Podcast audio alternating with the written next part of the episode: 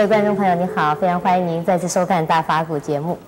那在上几集的节目里面，我们谈到了从民国五十年代开始，佛教在台湾社会扎根，带动了文化事业的发展，同时也从事了很多社会福利的事业，同时呢，也培养了很多的佛教人才，使得台湾的社会更加的净化，人心也更加的净化。但是我们也可以看到，在宗教博兴的过程当中呢，也产生了一些问题。那么这些问题究竟是怎么产生的？让我们继续来请教圣严师傅。师傅您好。啊，陈小姐好。是。大家好。师傅，您在前几集里面谈到，随着这个佛教的发展啊、扎根，那么也有一些新兴宗教开始兴起。那么这些新兴宗教呢，看起来跟佛教非常的类似。那么呃，然后呢，他们产生了一些一些现象。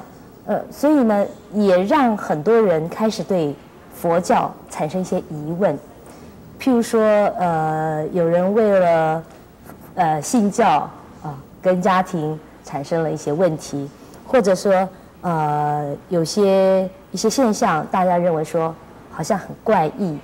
请问师父，这些这些宗教被人批评的现象是怎么样开始产生的？是为什么会产生？宗教的呃问题啊。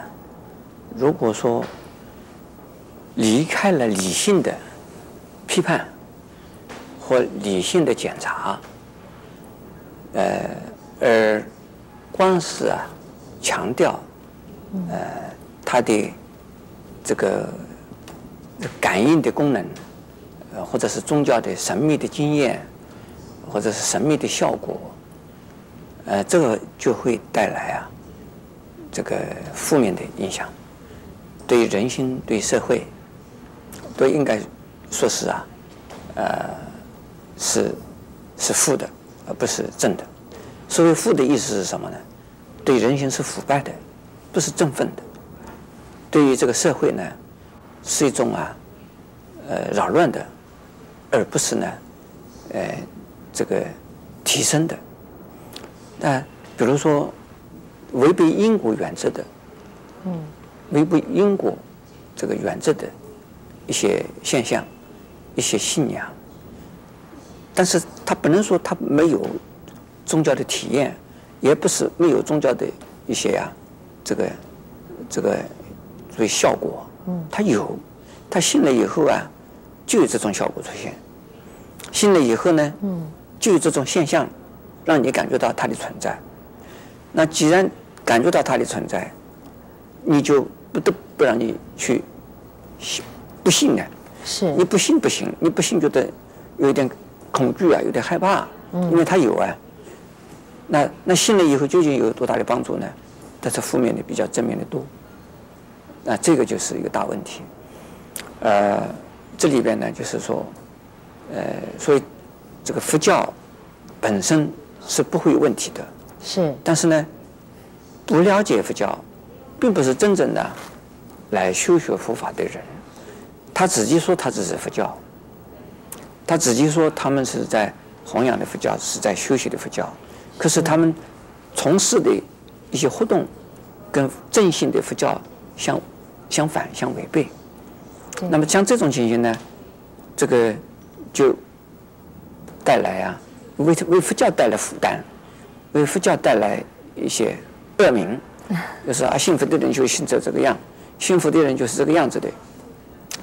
另外呢，这个现在的媒体啊，呃，一般的媒体的记者们，呃，跑宗教的也好，非跑文化的也好，呃，跑社会的也好，媒体记者们对这个宗教并不是很清楚，他们只是跑跑的听有闻必录，有录必报，这个有人讲怎么讲他就报，但是呢。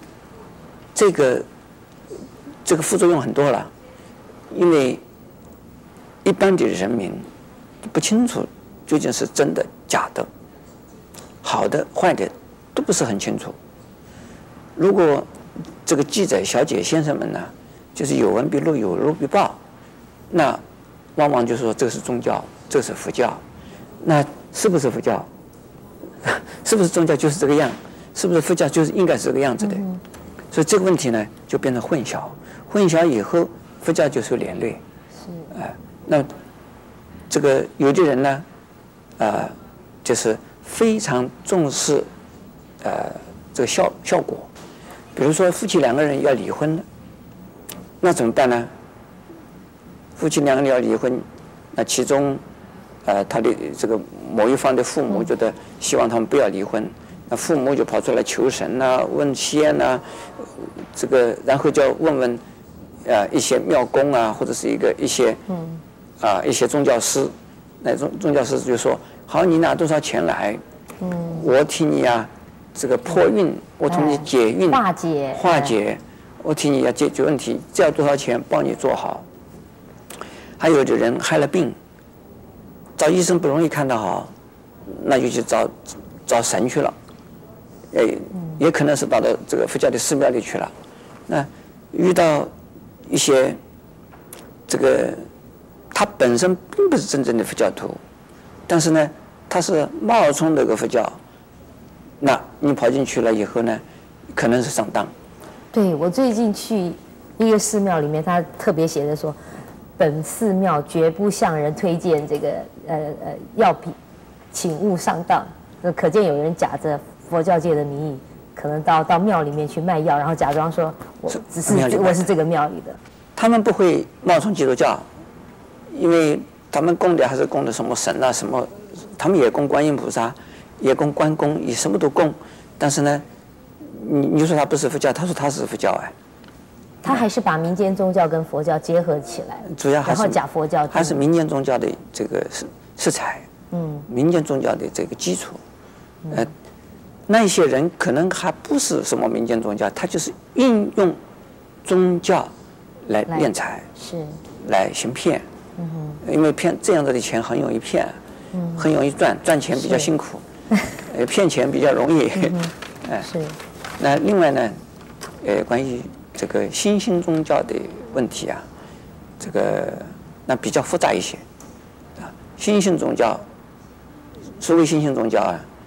有的是佛教里边的借佛教的名出来的，呃，这个有的呢，他不是佛教里出来的，他突然间呢怎么出来的一个宗教，或者是从外来的，从国外输入的，那就从国外输入的，以及这个我们台湾自己土生土长的，那多半呢都说他们自己是佛教，这个。